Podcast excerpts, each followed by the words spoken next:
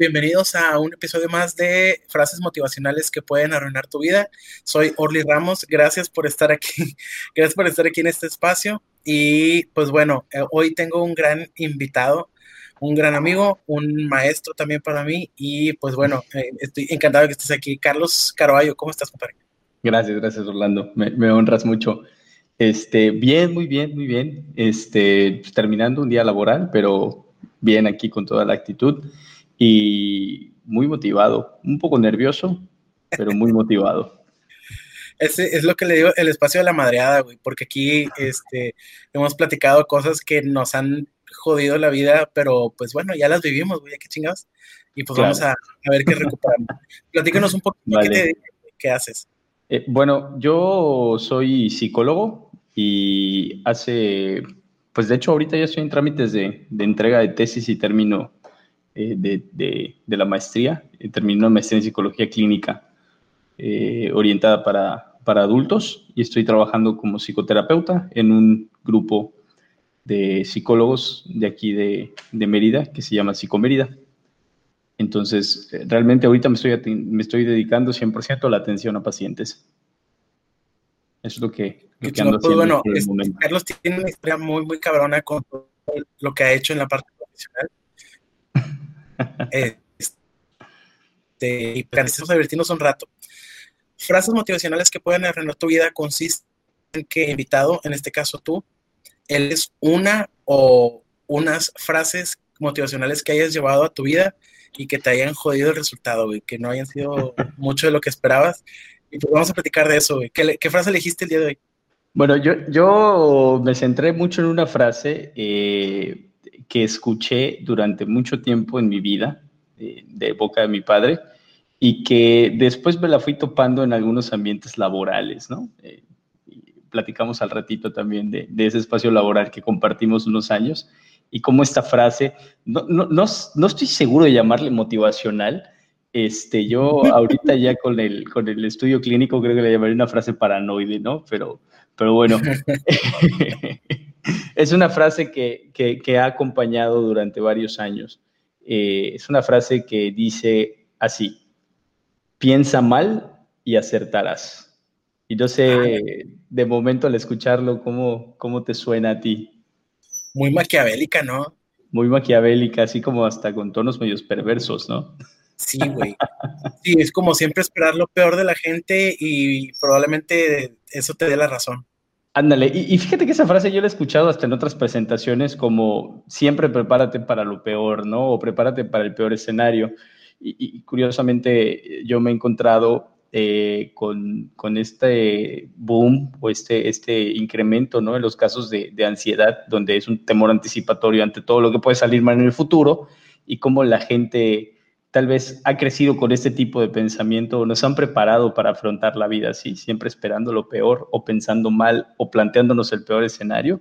Y entonces, madres, ¿no? Te encuentras con, con situaciones muy desagradables por estar pensando de esta manera. Pero sí ha sido una frase como muy, como muy constante eh, a lo largo de mi vida. Eh, no sé si quieres que te platique cómo, cómo inició esta historia de piensa mal y acertarás. O, sí, güey. Sí, dale, tú, tú date tu espacio, compadre. Bueno, pues fíjate que el Piensa mal y acertarás. La, la primera vez que tengo conciencia de haberle escuchado fue en la adolescencia. Eh, recuerdo que en una ocasión eh, una, una compañera de la secundaria más grande, yo estaba en primero, ella está en tercero, ¿no? Y como que me invitó a su fiesta de cumpleaños, eh, ponte me habrá invitado en agosto y dijo que la fiesta era en diciembre o antes de salir de vacaciones, ¿no? Pero dio una fecha casi terminando las vacaciones para la fiesta. Y recuerdo que yo llegué muy emocionado y le dije a papá, oye, pues fíjate que una niña me invitó a su fiesta de cumpleaños. Y papá me dijo, no, es mentira. Y yo recuerdo que le dije, pero ¿por qué? Y solo me dijo, mira, hijo, tienes que aprender algo. Piensa mal y acertarás. No, no es verdad, no hay fiesta de cumpleaños. Eh, al final de cuentas no, no terminé yendo porque no, no, me, quiso, no me quiso llevar. Eh, él pensando en, en, en, como en protegerme, ¿no? De, de, a lo mejor pasar una vergüenza, una burla, llegar a un lugar y que no hubiera nadie, ¿no? Este, y, y bueno, al final de cuentas, regresando de vacaciones, lo primero que, que me preguntó fue, ¿por qué no fuiste a mi fiesta? No, y si había una fiesta, güey. Sí hubo fiesta. sí, sí hubo fiesta, sí hubo fiesta. Entonces, empezando, empezando desde allá, ¿no? O sea, ¿cómo, ¿cómo de repente a lo mejor este tipo de pensamientos o creencias te, te van jodiendo la vida, como, como decías al inicio, ¿no? Eh, pues golpea eh, o golpeó bastante mi, mi, mi, interacción social en aquel entonces, que en la, en la adolescencia es algo como muy determinante, ¿no? Y muy, y muy importante. Pero más, o menos, más o menos así es como inicia el origen. La primera ocasión fue un fallo, pero hubo otras ocasiones en las que la frase sí, sí fue real. Y de repente yo decía, bueno, es que, es que sí, puede ser que hay malas intenciones, pero ¿qué pasa cuando lo llevas a un extremo, no? Este, no sé si eso alguna vez eh, te, te, ha pasado a ti o tú has vivido algo similar. sí, sí, a mí me pasó, al principio era al revés, güey. Me acuerdo que tenía amigos, amigos que me decían, güey, es que tú crees que el mundo es color de rosa, cabrón, tienes que protegerte, güey. La gente te va a chingar, si tú te dejas, en cualquier momento te van a chingar y no la vas a ver venir y te vas a meter en pedos y la madre. Y yo de que no, güey, no creo, la, gente es buena. Y, y, pues hay casos en los que sí, hay casos en los que no, güey. Entonces, este sí me ha tocado pagarla, sobre todo en la parte laboral, donde este, he creído que, que yo voy así de que con madre. Me acuerdo que una vez, este, en un trabajo, trabajaba para una empresa de seguridad privada en recursos humanos y teníamos una visita con un cliente, el director de la empresa y la directora de recursos humanos, que son de otro estado, no son de aquí de Nuevo este, vinieron a hablar con los directores del cliente, ¿no? Entonces, teníamos que entregar una carpeta con los expedientes de los guardias, así, entonces estaba hecho un desmadre esa carpeta, güey. Este, y realmente no la preparé, o sea, dijimos una mentira, así que no, bueno, la robaron, es un pedo así, pero realmente no, no la había preparado como me la habían pedido, ¿no?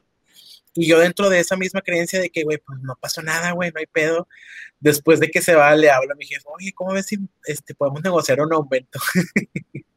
pues me rayó la madre de que, güey, pues quedaste bien mal, cabrón. O sea, y yo creo que por lo mismo que yo no, no, no veía, entre comillas, esa, entre comillas, maldad, de que, pues, güey, o sea, si era necesario prepararla y si era necesario también meterle un poquito de colmillo, este, y creo que mi primera experiencia con eso fue al revés, fue pensar que toda la gente es buena, que toda la gente siempre te va a ayudar, que este, siempre te van a desear lo mejor y, pues no, güey, o sea, digo, la verdad, nunca me he puesto tampoco en el extremo de decir, sí, es que me tienen envidia o, o, esto, no me gusta tampoco pensar así, pero sí me he hecho la idea de que pues igual y no todos piensan igual que yo, y pues bueno, o sea, es, ha sido me han tocado muchos putazos por, por llegar a, al, punto medio, O sea, ni a odiar a todo el mundo, güey, ni a confiar en todos, sacas. Pero ya nada más mantengo mi reserva con, con quienes tengo eh, suficiente confianza y con quienes no, pues mantengo una relación cordial. Claro, ya. Pues fíjate que después de, después de la secundaria, eh, pensando en esta frase, eh, yo creo que en el, en el mundo, bueno, no, en, en, el ámbito social también, también en algún punto se presentó eh, había un maestro cuando estaba en la, en la prepa, eh, súper buena onda, y el, el, maestro que se quedó atrapado en la, en la adolescencia, ¿no? Y, quería seguir cotorreando y entonces de repente cotorreaba con los otros y que si de repente yo paso por ustedes y vámonos. Aquí, aquí en, Yucatán hay estos botaneros que se llaman heladios. Este, sí, sí, sí recuerdas. Sí, sí, sí lo recuerdo. Este, y bueno, siempre nos, invitaba a comer a, a, los botaneros, ¿no? O a tomar las, las, las por allá y así. Entonces recuerdo nuevamente mi padre, ¿no? Que, que, decía, es que ese, ese cabrón está muy, es muy malintencionado, ese güey no puede tener buenas intenciones, ¿no? Eh, y, y, bueno, digo, estábamos chavos, estábamos chamacos y era como, no, el, el, el es buena onda, ¿no? Eh, y bueno, no, al final de cuentas no, no era tan buena onda como, como pensábamos, ¿no? Este, en, esa ocasión yo sí podría decir, el, el, viejo acertó, tenía, tenía razón. Entonces ahí ya te diría, la, la, frase va 50-50, ¿no? Este, en, en, algunas ocasiones se equivocaba, en otras tenía razón. Eh, ¿de, qué, ¿de, qué, manera te podría decir que puedo, puedo, puedo darme cuenta ahora, a mis, a mis 33 33, casi 34, bueno, 33 años, este, de, cómo esta frase me, me, fue jodiendo la vida, ¿no? Que de alguna manera eh, yo me he descubierto en más de una ocasión con una tendencia constante, ¿sí? A pensar en cosas malas o cosas catastróficas o escenarios catastróficos de la gente, de los trabajos, de, de muchas situaciones, ¿no? O sea, como como esto que te decía hace un momento, ¿no? Esta misma frase en otra presentación de siempre prepárate para lo peor, ¿no? Y estar pensando de manera constante en que las cosas van a salir mal, cómo pueden salir mal. Y entonces, como que la balanza o el péndulo se fue inclinando más hacia, hacia, el, lado, hacia el lado catastrófico, ¿no? Hacia el lado, hacia el lado negativo.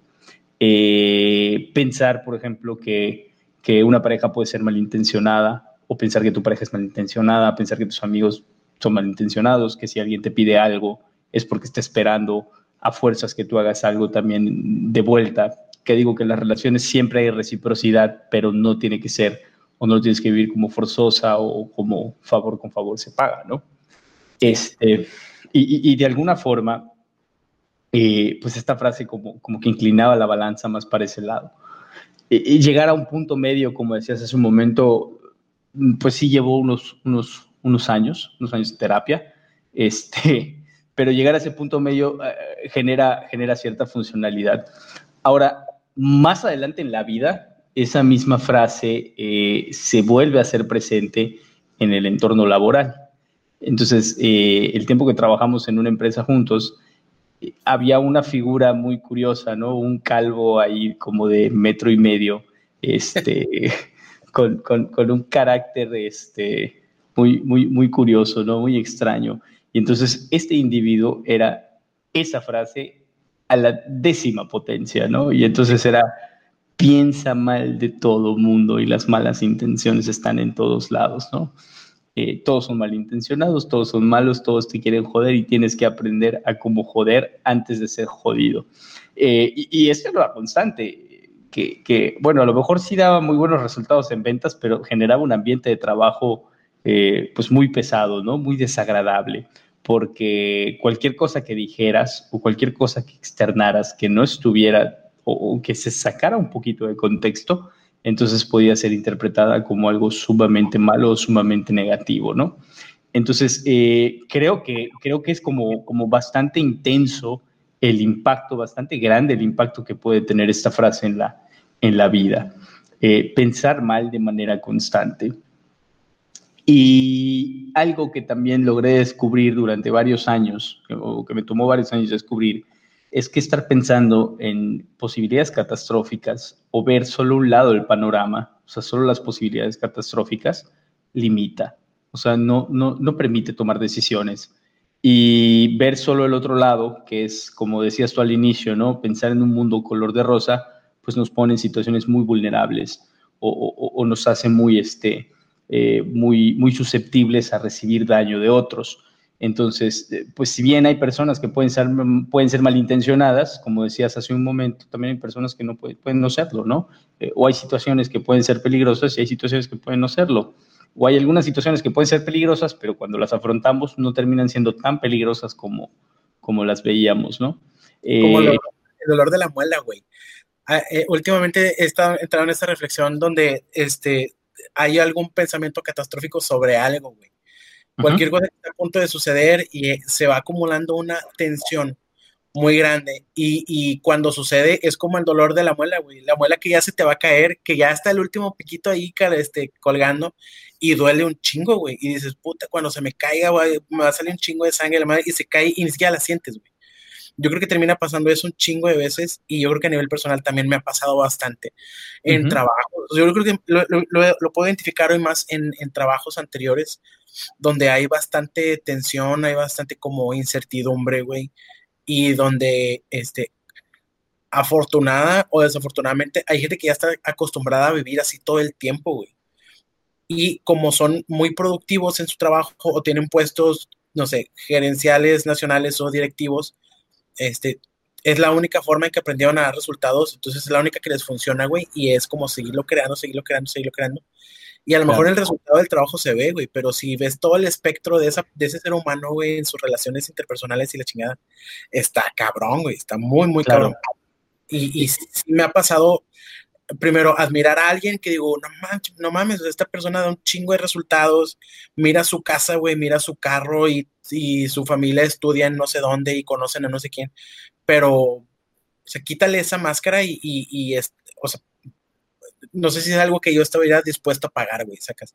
O sea, tener la casa tan chingona o el carro tan chingón, que sí, sí las quiero, pero a costa, o sea, como si fuera solamente a través de ese camino, yo creo que no, no, sé, güey, no me hace sentido.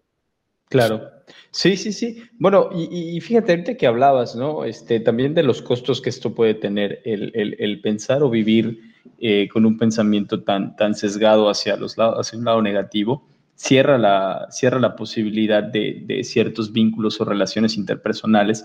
Y, otro punto muy importante, eh, una persona que se comporta de esta forma, lo que sucede en la mayoría de las ocasiones, y no, no pretendo generalizar, pero en mi experiencia, eh, es que vierte su malestar emocional en otros, ¿no?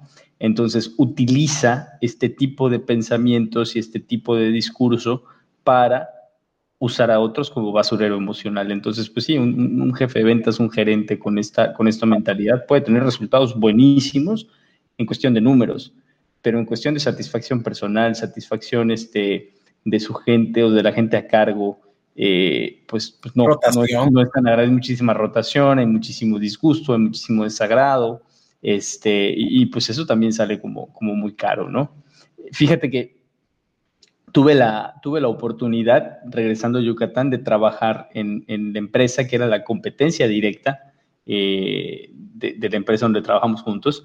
Y, fíjate que algo que, que, que, descubrí fue que ese método no funciona. O sea, vaya, el resultado que se obtiene utilizando un método diferente, diría un método no opuesto, pero un método medio, un método central, eh, pues era como el 300%. ¿sí? ¿sí? Y sí, hay mucha gente que puede intentar abusar o puede eh, huevonear o que puede tratar de brincarse las, las, las, las bardas o las trancas o que puede verte como si fueras un pendejo porque pues, eres buena onda y confiaste en ellos, pero pues, al final de cuentas eh, uno se deshace de esa gente, ¿sí? Uno se quita esas sanguijuelas y va formando un equipo de trabajo este, con gente que sí es confiable, gente que comparte la misma metodología y los resultados son sorprendentes. O sea, yo, yo sí te diría que incluso numéricamente hice el ejercicio y era un 300% este, de mejora, ¿no? O sea, era, era abismal la diferencia. Sin mayor esfuerzo, güey.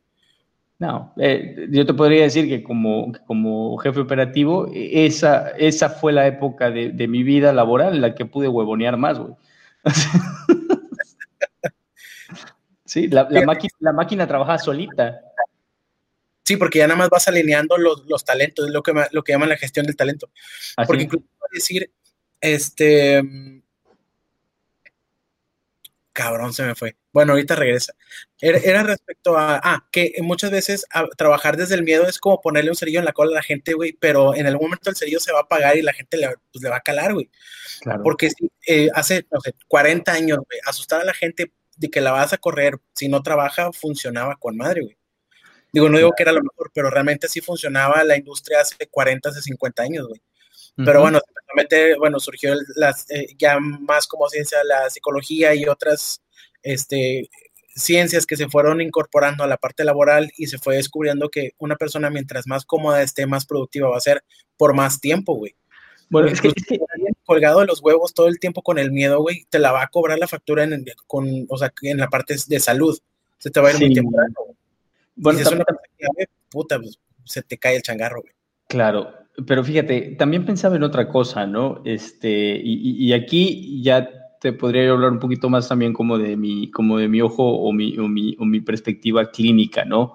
Este, ¿Qué personalidades funcionan desde el miedo y la amenaza a correrlos? ¿sí? Y si pensamos a lo mejor en revisión de vínculos tempranos, tipos de personalidad, pues yo pensaría en personalidades dependientes. Las personalidades dependientes, eh, precisamente les resulta muy difícil ser autónomos y entonces eh, no hay esta gestión autónoma de las cosas. O sea, están sentados recibiendo órdenes y cumpliéndolas por el temor a perder lo que ya tienen. Eh, entonces, eh, construir un equipo de gente así, pues te exige tener que estar todo el tiempo trabajando, te exige tener que estar todo el tiempo presionado. Pero ¿qué pasa cuando tú los tomas y dentro de, dentro de tu tipo de gestión los ayudas o les enseñas a irse desarrollando, a ir siendo autónomos, a ir siendo autosuficientes?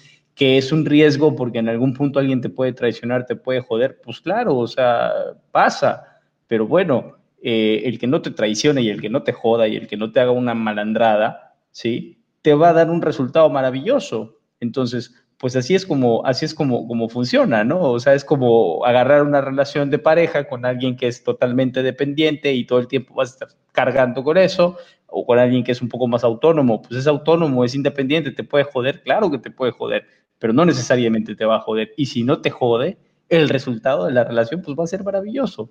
Lo que pasa es que la autonomía en el otro también nos puede asustar. Entonces, yo pensaba, eh, y esto es algo que iba como analizando hoy antes de, del programa, como estas personas, como que tienen este tipo de pensamiento de piensa mal y acertarás, están muy asustados de relacionarse con el mundo. O sea, tienen un miedo enorme de relacionarse con el mundo y tienen un miedo muy grande de la capacidad del otro. Y entonces es más fácil pensar en lo negativo y aplastar al otro que plantarse frente al otro y verlo como un igual. Ay, cabrón. Sí, güey. Y yo, o sea, yo creo que si no hubiéramos tenido estas experiencias de, de haberla sufrido tantito, no, no podríamos llegar hasta estos puntos de, yo, yo le llamaría puntos de conciencia porque ya vas entendiendo cómo funciona o cómo, cómo, cómo funciona este sistema para que tú puedas dar, o sea, tener lo que quieres tener, no sé, el trabajo que quieres, el negocio que quieres, y quizá antes aprender la forma en que creíamos que tenía que hacerse, güey. Porque pues quieras que no, nuestros papás son, son boomers, ¿no? Tu papá es boomer también. Es boomer, sí, sí, sí y, mi papá también es boomer. Entonces, este, la mentalidad es muy diferente, el contexto era muy diferente. Hay, hay un estudio, güey, que dice que los, los boomers compraron su casa con mucho menos tasa de interés, güey, y la pagaban en menos tiempo, ganaban menos, pero como quiera había para las chéves y la madre, güey. O sea, sí. ha cambiado mucho el contexto. Y, y, y, recuerdo, no sé, a mi papá le gusta mucho platicar de su trabajo, entonces dice que este, antes tenían un servicio que se, llama, se llamaba Servidespensa, güey Tú escribías en la lista la despensa y llegaba un tráiler, güey, bueno, un, un, camión de esos chingones a darte la despensa a tu casa, cabrón. Y ahorita muy apenas te dan, bueno, en algunas empresas, no digo que todas, pero en algunas empresas te dan 300, 500 pesos al mes, güey, de despensa, cuando antes eran prestaciones muy diferentes. Eh, yo no sé en otras partes del país porque no he estado, pero sé que eh, la empresa donde trabajó mi papá, pues era muy vasta en ese, en ese sentido. Claro. Yo creo que el hecho de que estemos en contextos diferentes y que traigamos la herencia cultural y de pensamiento de hace 40 años, güey, como que irla, irla desafiando, aprendiendo y sobre todo, si no tenemos como, si, si, vamos, si vamos aprendiendo sobre la marcha cosas que a lo mejor o no vimos o no entendimos o no nos dijeron o no quisimos entender, güey, este, sí está muy, está muy interesante cómo poderlo ir eh, desafiando o desaprendiendo o trascendiendo. Claro. Bueno, mira, yo ahorita que lo planteas así, pensaba en esto, ¿no? Recuerdo que cuando mi papá empezó a trabajar, eh, mi papá trabajó en el laboratorio médico muchísimos años, ¿no? Y recuerdo que entonces eh, todas las prestaciones que tenía era auto y le cambiaban el auto creo cada dos, tres años. Eh, y cuando lo cambiaba lo podía comprar por el valor, creo que el 30% del precio de lista del, del vehículo, con eso lo compraba este, seguro de gastos médicos mayores, seguro, seguro de gastos médicos menores, vales de despensa, vales de gasolina, este, Infonavit, seguro social, un esquema de comisiones altísimo. O sea, te digo, yo recuerdo con papá solo con preparatoria, eh, ganaba muchísimo, ¿no? Y, cada año eh, estaba como este concurso para los mejores vendedores y, y se ganaba viajes, premios. O sea, en alguna ocasión creo que se fue con mi mamá a Francia 15 días, este, eh, viajes en México, o sea, por todo el país, ¿no? Y, recuerdo que le iba muy bien, eh, pero, pero precisamente eso, ¿no? Como, como este esquema en el que les tocó vivir una época de tanta abundancia que les ponían y les daban todo y los amenazaban con, quitárselos o con perderlo si no, si no se alineaban al, método de, trabajo que les imponían. Eh, piensa en los trabajos ahora, no te dan nada. Incluso si te van a contratar, te piden que tengas auto, que tengas experiencia, casi casi que te pagues tú solo, ¿no? Y entonces, ¿con qué te pueden amenazar o qué podrías perder si te sales de un trabajo, ¿no? O sea, porque además, aunque te den seguro social, pues ya no te van a dar una pensión vitalicia. O sea, ya no es hasta que te mueras, sino que te van a dar una cantidad de lana y, punto.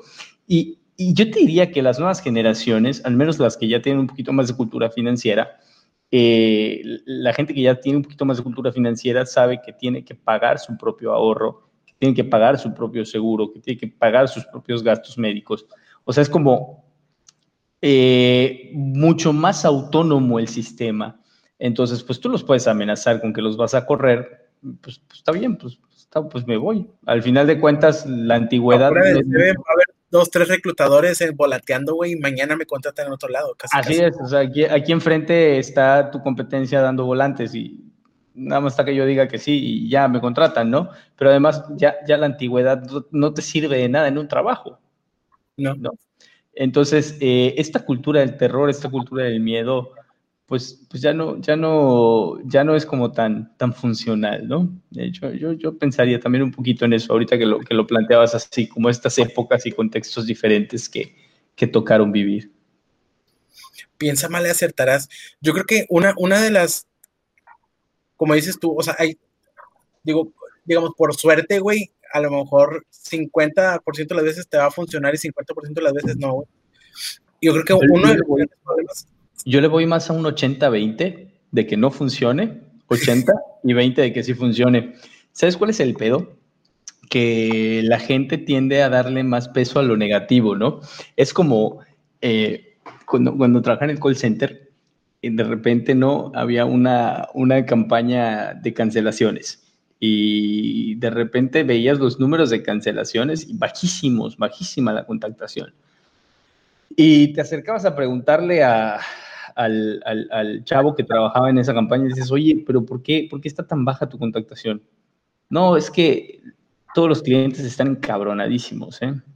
De verdad. Sí, sí, sí, o sea, todos los que me contestan me, me mientan la madre. ¿En serio? Sí.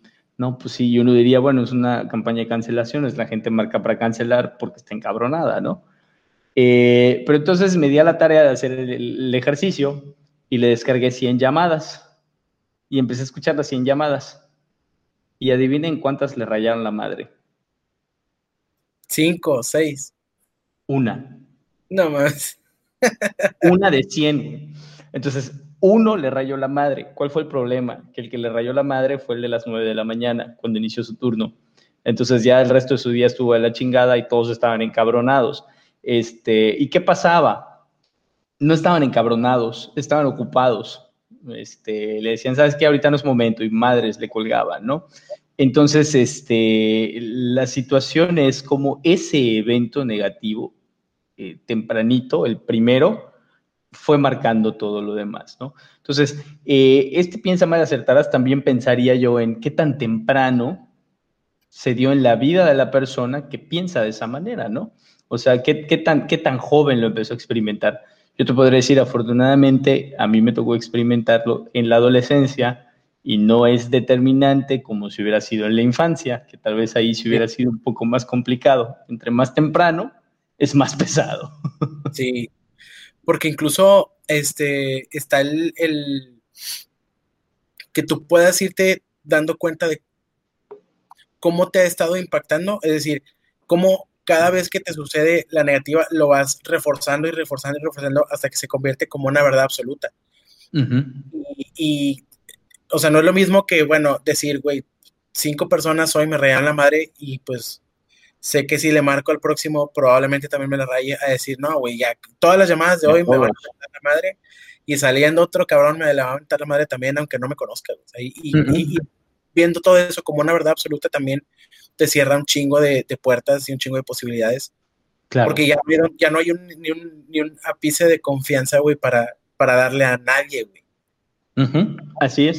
Sí, te va cerrando, te va cerrando la posibilidad de, de, confiar, te va cerrando la posibilidad de permitir que otros que otros se acerquen, ¿no? Por, eso te decía, y como decías tú también hace un momento, ¿no? El costo, el costo que pagamos por, por esta filosofía de, vida, ¿no? O sea, de, pensar mal acerca de todos.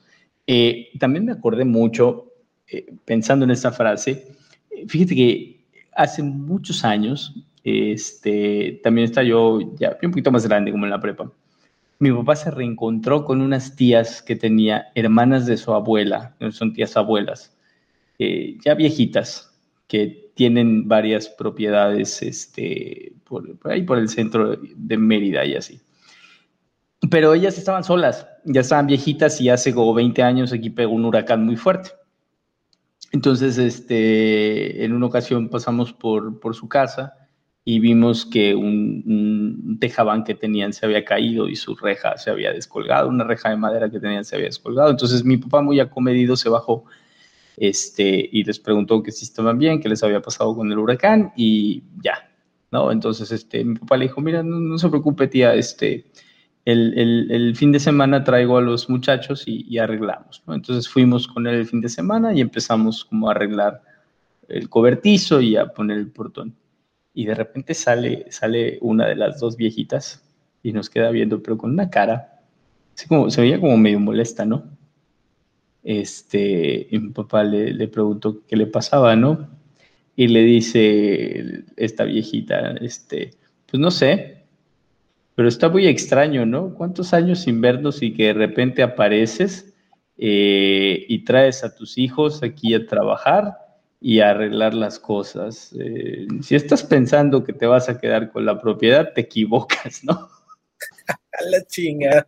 No, güey, yo habré tenido como 15 años y lo que menos quería era estar en la casa de esta vieja arreglando su pinche portón, güey. Yo quería estar en el pedo con mis amigos, este, y la casa estaba cayendo a pedazos y yo qué chingados voy a querer esa casa, ¿no? O sea, mm, o sea, no, ni, pasaba por mi cabeza, ¿no? Mi papá en ese momento no, no como cree para nada, ¿no?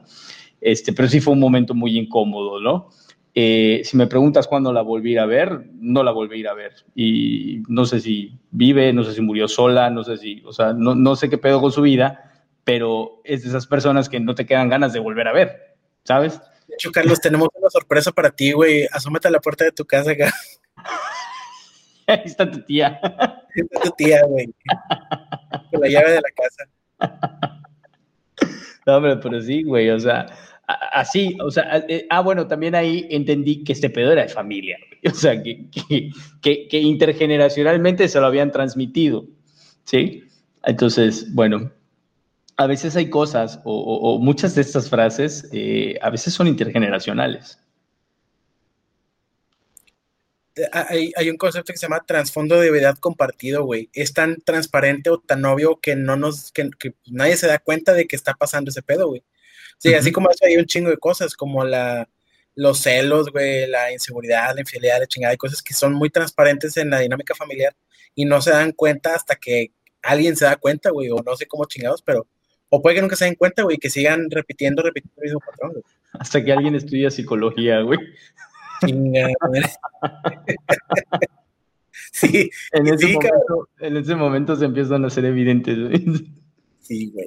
De hecho, me acuerdo que una vez, una vez te platiqué de que este, en ese trabajo donde estuvimos juntos hubo un tiempo en el que yo dejé de ir por una situación personal.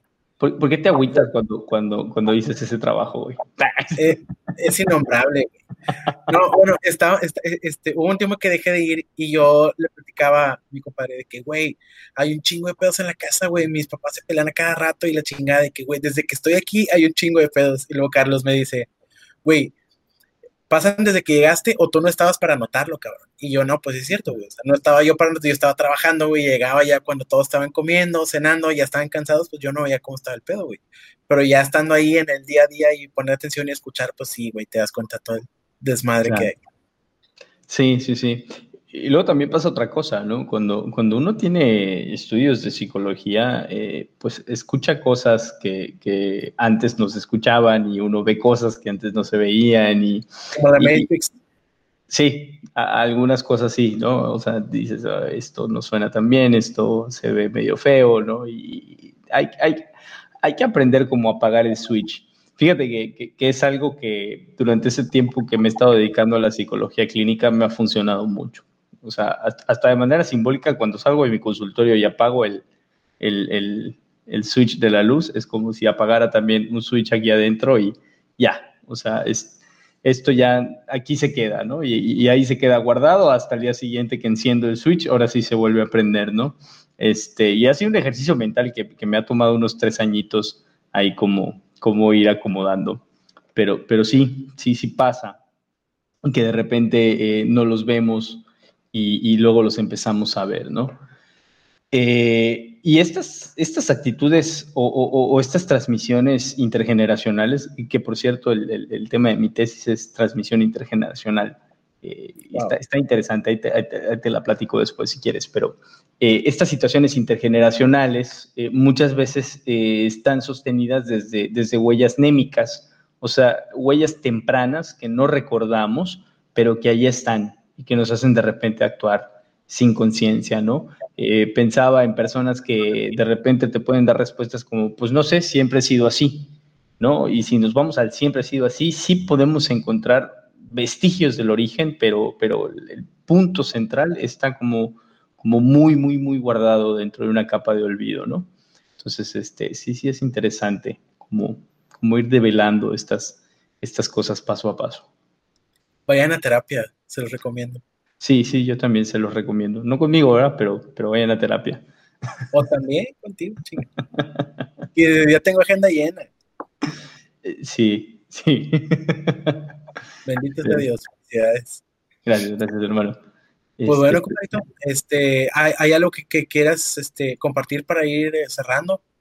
Pues agradecerte, agradecerte la invitación, este, agradecerte el, espacio. Creo que, creo que está, me sentí bastante cómodo, ¿eh? es bastante cómodo y agradable eh, poder, poder hablar de esto.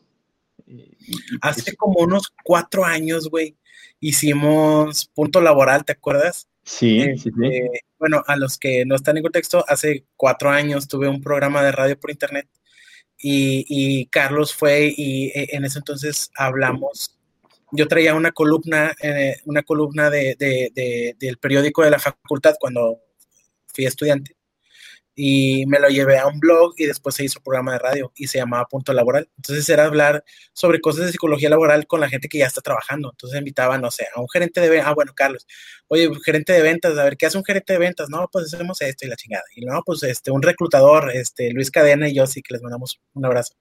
Este, un no, pues, abrazo, un abrazo. Y recursos humanos, y, ahí invita a Luis Tamés también, un abrazo para él, que estuvimos ahí este, haciendo varios programas. Entonces, Siempre, siempre me gusta mucho compartir estos espacios contigo y, son muy enriquecedores y sobre todo ir como platicando de cosas que nos van pasando, güey. O sea, como para, para tomarle el sentido desde ahí y no desde, el, no desde lo textual del libro que te dice cómo debería ser.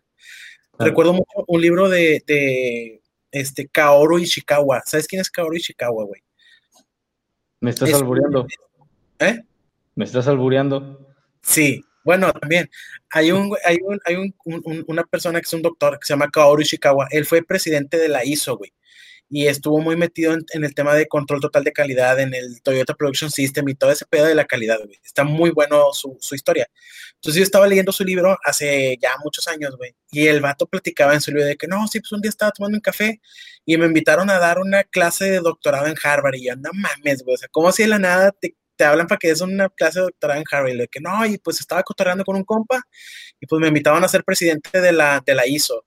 Y luego, no, pues dale chingada, y no, pues de repente fui presidente de Toyota, pero pues tranquilamente, que nada mames, güey, o sea, me, me, no sé, me sacaba mucho de quicio este, ver todas estas historias tan trascendentales y llenas de éxito, porque pues también hay, hay veces que las cosas no salen, güey, y también ahí hay un chingo de aprendizaje. Entonces, hablar de esas cosas creo que también da mucho enriquecimiento y da también más carnita, güey, para seguirle rascando, porque seguramente a todos nos ha pasado algo así. Sí, sí, sí, sí, sí. Eh, pues está, está, suena interesante, ¿no? Lo de, lo de Kaori Shikawa. Kaoru Shikawa, sí, búscalo, güey. El libro, bueno, el que yo le leí se llama Control Total de Calidad. Está muy. De hecho, traigo, eh, ahorita que dijiste algo acerca de que toda la gente es mala, él menciona que hay un, en el la filosofía de la calidad está basada en, en, Japón en que el hombre es bueno por naturaleza. Entonces, el hecho de que se equivoque, pues lo convierte en ser humano, O sea, es bueno por naturaleza, eh, podemos confiar en él. Y acá en, aquí que es Occidente, o es, sí, aquí es Occidente, este, dice que por la influencia del catolicismo, güey, el hombre es malo por naturaleza. Entonces no puede confiar en él, güey, porque ya está maldito por el pecado original y la chingada. Entonces, desde ahí parte la filosofía de la cultura de la calidad. Y sí, güey, o sea, yo creo que tiene mucho que ver con, con desde esas, no sé, este... Desde esa marca de nacimiento, ¿no? De pecado original. Sí, eh, y, y sobre todo que es, o sea, termina siendo una creencia sin fundamentos, güey. Simplemente nos dijeron que así es y nos chingamos, güey. Este, creo que un juicio infundado, o sea, no, hay fundamentos para, poder sustentar ese juicio. Entonces, está cabrón quitarnos eso, e, es, es, esa, esa etiqueta de la cara, de la cabeza, güey, sin saber ni siquiera cómo nos la pusieron, güey. Sí, sí, sí, sí. Yo creo que, pensaba en este, ahorita que lo decías, recordé este, este maestro de filosofía, que era un doctor eh, en, algo específico, eclesiástico, e, era un genio el individuo, ¿no? Pero recuerdo una clase que nos dio cuando hablaba, después de explicar el ser, este, hablaba de la naturaleza del ser humano y, decía, ¿no? A ver, vamos a pensar en las capacidades del ser humano. Y dijo, háblenme de capacidades, ¿no? Y, ajá, crear, transformar, creatividad, y todo, todos daban como ciertos ejemplos, ¿no? Y dice, suena precioso, pero el ser humano es el único ser existente que tiene la capacidad, decía este hombre, de corromper las virtudes. Y eso no es fácil, ¿no? Este, en su propia naturaleza puede corromper lo que es perfecto. Y entonces empezó a explicar todas las formas de corromper virtudes eh, y, decía que el ser humano puede corromper las virtudes en dos, eh, de dos maneras, por exceso o por defecto, o sea, por hacerlo mucho o por no hacerlo. Y, me hace pensar en lo que platicábamos hace un momento de estas visiones este, como extremas o pendulares, ¿no? O sea, ni el mundo es color de rosa, ni todos son una bola de cabrones. En ambos, en ambos, este, en ambos extremos, lo que estamos haciendo es corromper algo. Y lo más difícil para los seres humanos es como llegar a este punto medio, que es principalmente lo que plantea el budismo, ¿no? El punto medio. Eh, no es tirar la cuerda mucho porque se revienta, ni dejarla floja porque no produce sonido. Para afinarla hay que encontrar ese punto exacto en donde va a dar la nota que buscamos. Entonces, eh, creo que esta frase de piensa mal y acertarás es, es tirar la cuerda hasta que reviente, ¿sí? Hay que encontrar ese punto medio sabiendo que pues si bien no todos son buenos en el mundo, tampoco todos tienen que ser malos. Y personalmente me gusta creer que hay más gente buena que mala. Qué chingón, güey. Qué chingón. Qué chula el programa, güey. Redes sociales, compadre. ¿Cómo? Tus redes sociales, ¿dónde, dónde pueden, te pueden seguir? Si traes alguna contenido. Ah. Pues fíjate que ahorita no, no, yo personalmente, o sea, a título mío no estoy utilizando redes sociales con, ningún tipo de contenido. Este, hay, hay redes sociales de, la clínica, te las, te las comparto si quieres en un momento, no sé si se puedan añadir ahí después o en algún pie de, página porque no las tengo a mano, pero te las, te las puedo compartir. Este, personales no estoy manejando, me tomé ahí como que un tiempito por aquello de la maestría y la tesis este, para dejar de procrastinar. Te va a hacer segunda, güey, yo creo. Oye, funciona mucho, ¿eh? Al principio era así como medio complejo, pero ahorita es, es como que da mucha paz. Qué chingón, güey, qué chingón.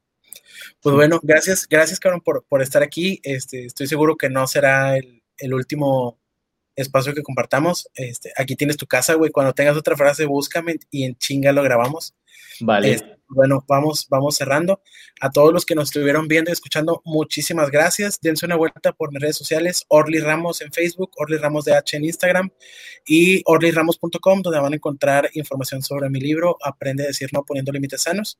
Y pues bueno, nos vemos en el próximo episodio, nos escuchamos, cuídense mucho, un abrazo, bye. Un abrazo.